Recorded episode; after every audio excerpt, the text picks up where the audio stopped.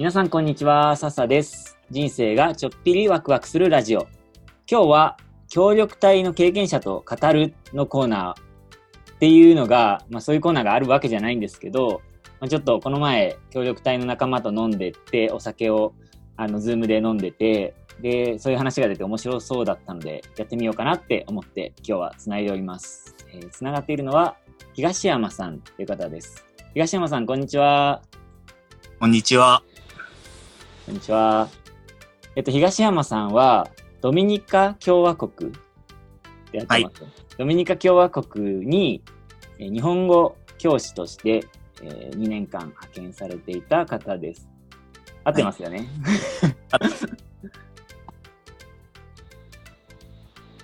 合ってます。合ってます。はい。で、えっ、と、このコーナーというか、この東山さんと語る会は3回か4回ぐらいでやろうかなって思ってるんですけど、うん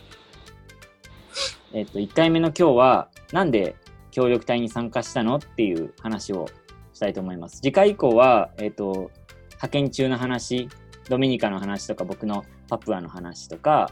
あとその後は、えっ、と、帰国後の進路の話なんかもしていこうと思うんですけど、今日は協力隊になんで参加したのっていう話をお互いにしようかなと思ってます。はい。はい。じゃあ、どっちからいきます？東山さんから聞いていいですか？私ですね。はい。なんで協力隊に参加しようと思ったんですか？まあ、きょそうですね。話せば多分お互い長くなるんじゃないかなとは思いますけども、えー、あれは多分10、10代の前半の頃だったと思うんですけれども、はい。で、えー、まあ、協力隊の番組が何かあったんですよね。詳しくは覚えてないんですけども、うんうん。でもそれを見て、なんかすごく衝撃的だったというか、まあそれは、その、その方の置かれたあー環境であったりとか、えーまあ文化であったりとか、本当に、まあ小学生か中学生ぐらいか忘れましたけど、その頃に置かれた自分の環境とは全然違うっていうことがまず印象的だったのと、うんで、そういったこう、その当時は、その環境は、え、それって辛くないかなとか、やっぱ途上国の生活ってどうなんだろうって思ったりしたんですけども、その中で、えーまあその人もそうだったし、その周りの方々もそうだったんだけど、えーすごくキラキラしていたっていうことで衝撃を受けた。っていうことが、あージャイコボランティアを志す最初のきっかけでした。その番組っていうのは、協力隊の人をフォーカスした番組ですか、うん。それとも、何、途上国とかアフリカの生活みたいな感えじなんですか？っとね、もう詳しくは本当に、なんだろう。な見ようと思って見ていたっていうよりも、うんうん。偶然こう、変えたら映ってたっていうような感じなんで、どっちが、がだったんだろうっていうのは今も覚えてはないんですけど、うんうんなんか、偶然だったからこそ衝撃だったのかなっていうのも今となっては感じてます。うーん。うん。まあそういったことがまあ、きっかけというか、そういったところで、ジェイコボランティアに興味を持って、で、えー、まあ、将来、まあ自分もこういった活動に参加してみたいなっていうふうに思ったんですけど、はい。まあ、この間一緒にこう、ズームで飲んでて話にもなったんですけど、うんあの、まあ、僕自身すごく英語が苦手で、なんかわかんないけど、こう、外国に行くには英語ができなきゃいけないな、漠然と。それわかりますね。僕も英語めちゃくちゃ苦手だったので、なんかその間、この間共通点だったんですけど、すごくね。そう思っていた日があって、まあ実際そういう面もあるんですけど、うん、まあそういった外国語になかなかこう、のめり込めなかったっていううん。うんうんまあ、当時その自分のその英語力だったりとか、外国語の能力っていうのを、なんだろう、こう、結果として表すものってテストとかですね。中間テストとか期末テストとか、その学校の試験。うんうん。まあ、その点数を見ると、やっぱ本当に散々なもんというか、散々なもんで、うんうん。本当にわからない、できないっていう意識が強くなってて、でそのまま高校に、まあ、行って、うん。高校でもやっぱり同じ感覚から抜け出せなかったっていうところで、しかも難しくなって、覚えなきゃなんないことも増えて、余計嫌になっちゃいますよね。本当にその通りで、自分の意識を、なんだろう、右往左往してるというか、苦手だけど、苦手から脱却しなきゃとか、うん。なんかそんな風に思ったりしながらも、どんどんやっぱ英語って、ね、学年が上がること難しくなるし、はい。そうですね。ジレンマって多分お互いあったんじゃないかなと思うんですけど、うんうん。なんか、まあ私の場合は、まあ特にそうで、だったんですけど、当時その高校にあの ALT の先生ですね、要は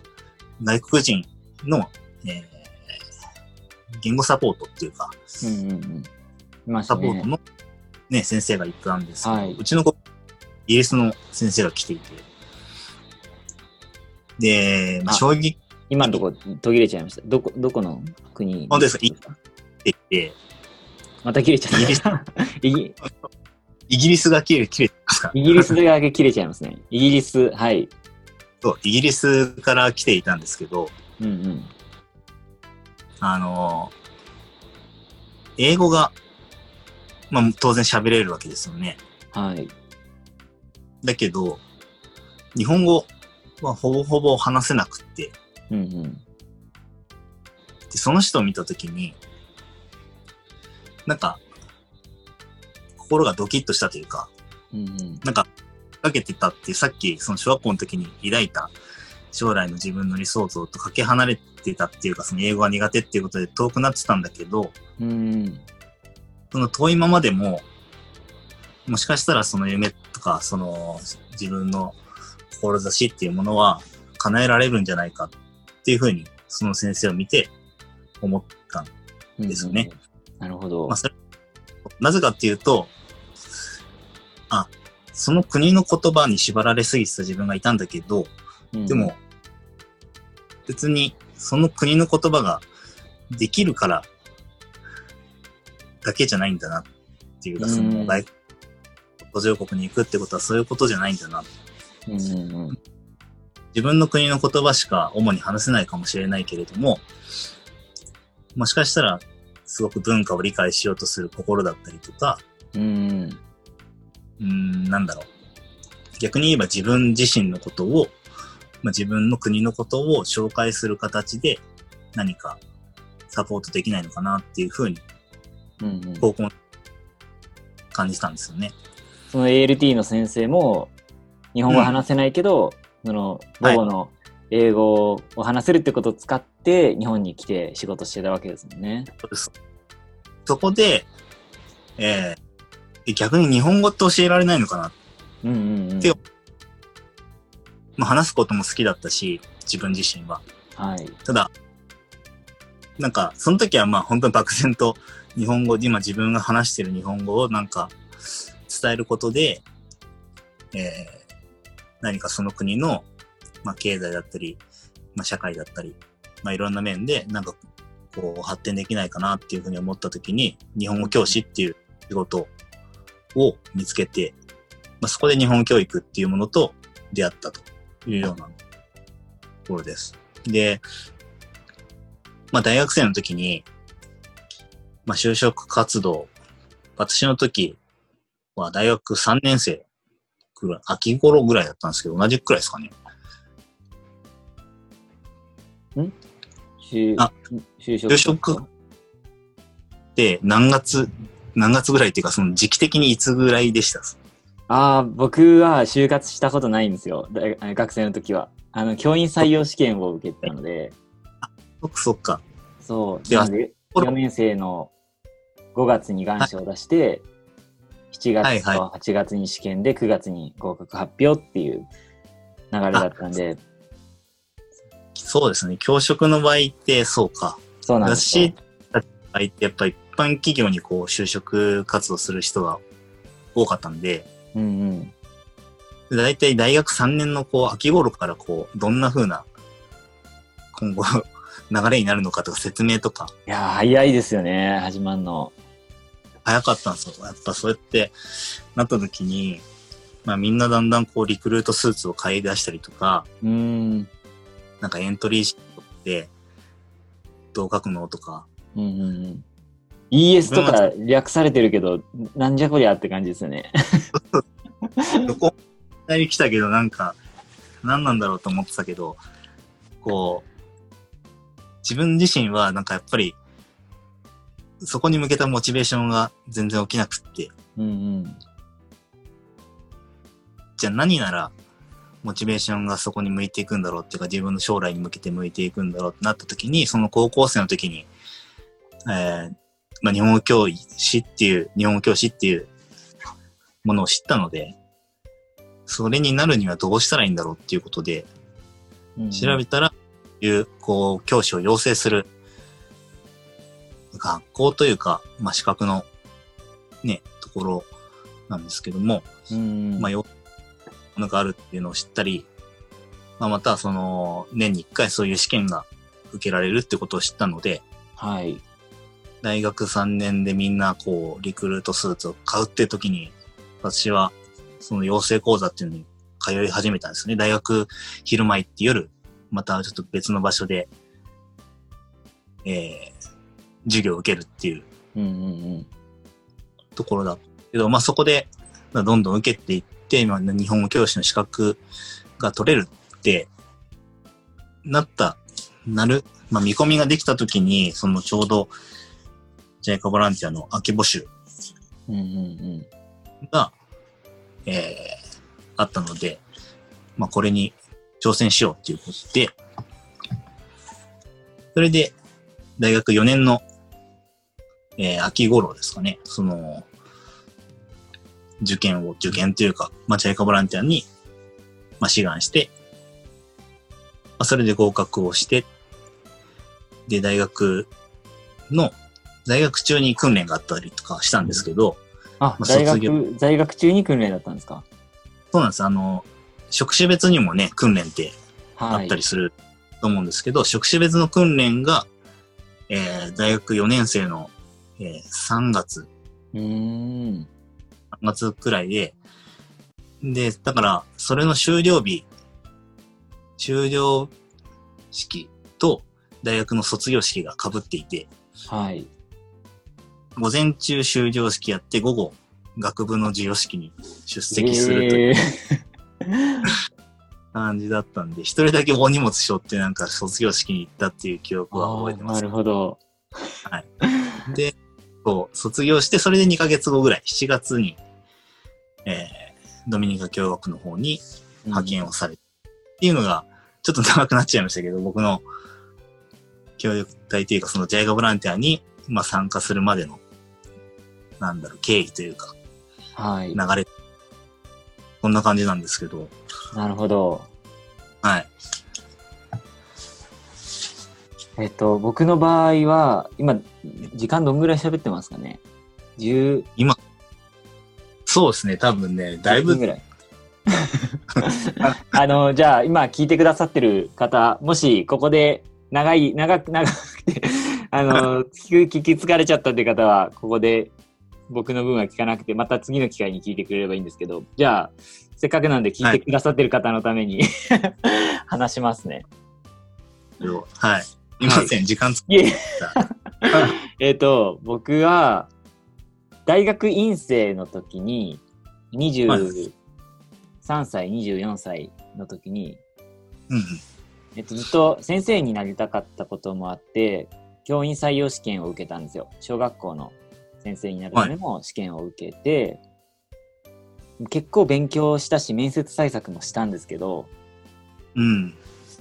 二次試験で落ちちゃったんですよね。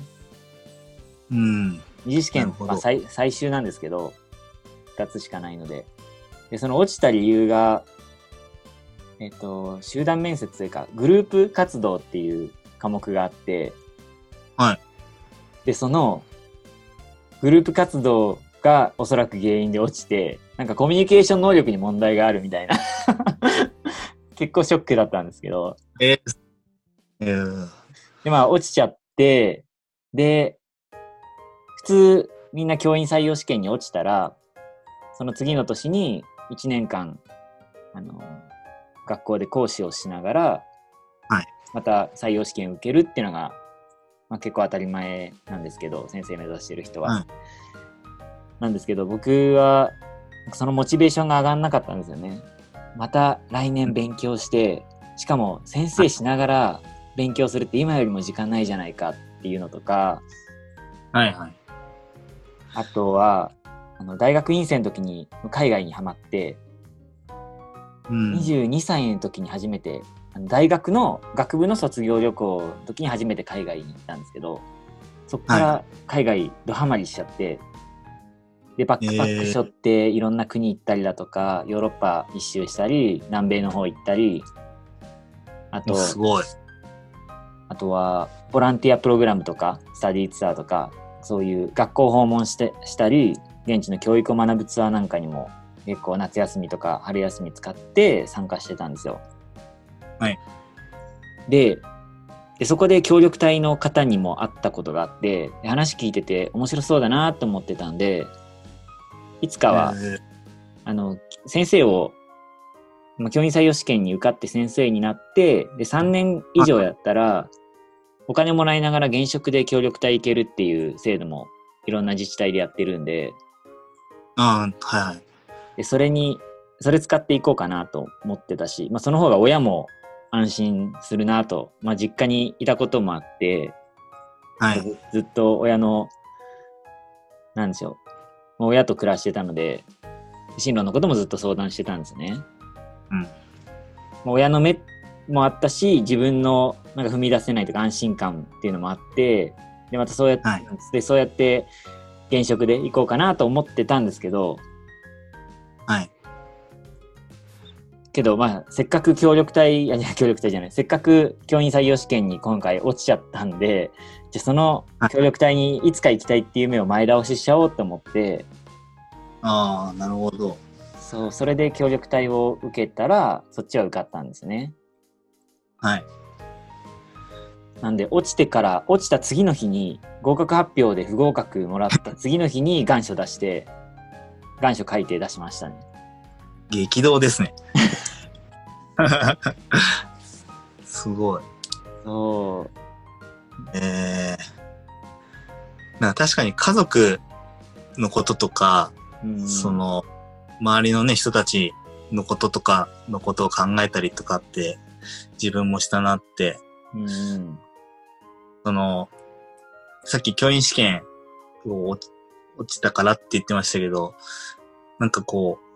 逆転の発想みたいなところって、なんか結構つきものというか、うん、なんかそういうの自分も思ったりもするし、改めてこうやって話聞くと面白いですね。ダメだったから、なんかネガティブじゃなくて、はい。その落ちたから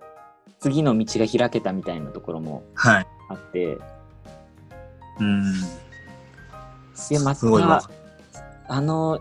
親の言うことを聞いて、はい全部聞いて人生歩んでたら絶対後悔するじゃないですか。自分の、自分の意思ねはいで決定したわけじゃないんで。それわかります。うん、だから結果良かったなって。東山さん、親に、あの協力隊参加とか、はい。日本語教師になることとか、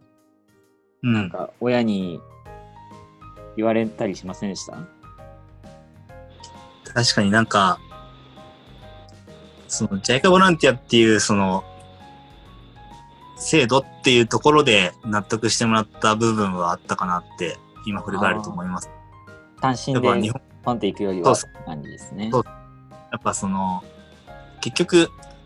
どこに行ってもうちの親は多分、うん、まあ家族は応援してくれたとは思うんですけど、はい。けど、なんだろう、不安なところって、そういう部分じゃなくて、なんか、ね、安心、安全とか、なんかそこに対するサポートみたいなものが、どう整ってるのかっていうところをやっぱり気にしたように思いますね。ああ。うんで考えると、JICA の協力隊って、はいすごく制度も整ってて、安全面も、現地の、そうですね。現地の JICA 事務所が何かあった時に、病例えば病気になった時とか、怪我に、はい怪我しちゃった時も、はい現地の保健担当の日本人の方が対応してくれたり、病院紹介してくれたり、また親が例えば何かアクセスしたい時とかも、どこに連絡していいのかとか、うんうん。まあ、なん気軽にっていうとまた違うんですけど、そういう、うーまあ、例えば荷物一つ送りたいとかでもそうですし、なんかそういったところも日本語で話せる環境があるかとかっていうことも多分見てたんだろうなと思って、うーん。特に自分はその時学生だったし、初めての進路っていうところもあるんで、うんうん。うん、まあ気にされてたとこは、な今振り返るとそういうとこだったんだろうなと思って、まあそこら辺は、多分、ご存知の通り、こう、まあいろいろサポートもしっかりしてるし、うん。まあ言っている自分もすごく、うん、なんだろう、安心っていうか、そういった部分も大きかったなって今そう、ですよね。はい。うんあと、現地の生活費とか、家のはい手当というか、まあ家の家賃を出してくれるとか、そうですね。帰国後のな次の就職までの準備金みたいなのを積み積み立てそうですそうです出してくれるじゃないですか、JICA が。そうなんですよね。そういう、そういうところ全部含めてすごいありがたい制度だなって、海外挑戦したい人にはめちゃくちゃ面白い、きょね、魅力的な制度だなって思いますね。そう、私も思います。なんかまた、そう、なんかこう、例えば、ね、第2弾みたいな参加中っていうか、派遣中みたいなところでも話せたらなと思うんですけど、うんそういった情報も得られるっていうことは大きかったし、うん。うん。自分自身、まあそうやってこう、なんだろう、外国に行ったりとか途上国に行って、まあ自分の何か、あーまあ何かこう自分の能力を持って、ね、誰かの役に立ちたいなって思ったことの、なんかその、発見される前に、その、多分それも高校生ぐらいだったんですけど、同時にこう、自分のこう、生まれた地域で、なんかこう、将来社会還元したいなっていう。思いもやっぱ同時にあって、で、なんでそのジャイカボランティアがこうしっくりきたっていうのは、なんか、また帰ってきて、その、ね、そのいったこう経験をその還元することっていうことも、そのボランティアのその理念みたいなものに上がっていたっていうことに結構、学生ながらちょっと共鳴したっていうか、すごい共感したというか、なるほど。これは、この話、またたもっと詳しく、第3そうです回、ね3回か4回が帰国後の進路の話にセットしてあるんで、ですね。はい、その時にいろいろ話しましょうか。そうですね。了解です。じゃあ、東山さん、今日はありがとうございました。なんかすごい、ありがとうございまし自分たの。自分の振り返りにもなったし、東山さんの話も聞けたし、すごい面白かったです。ありがとうございます。じゃあこれを今聞いてくださってる皆様、本当に最後まで聞いてくださってありがとうございました。ぜひ次回、えー次回以降もこのまま協力隊の活動の話とか、帰国後の進路の話とか、いろいろと、えっ、と、生の話をお話ししたいと思うので、よかったら聞いてください。それじゃあ、また次回、またねー。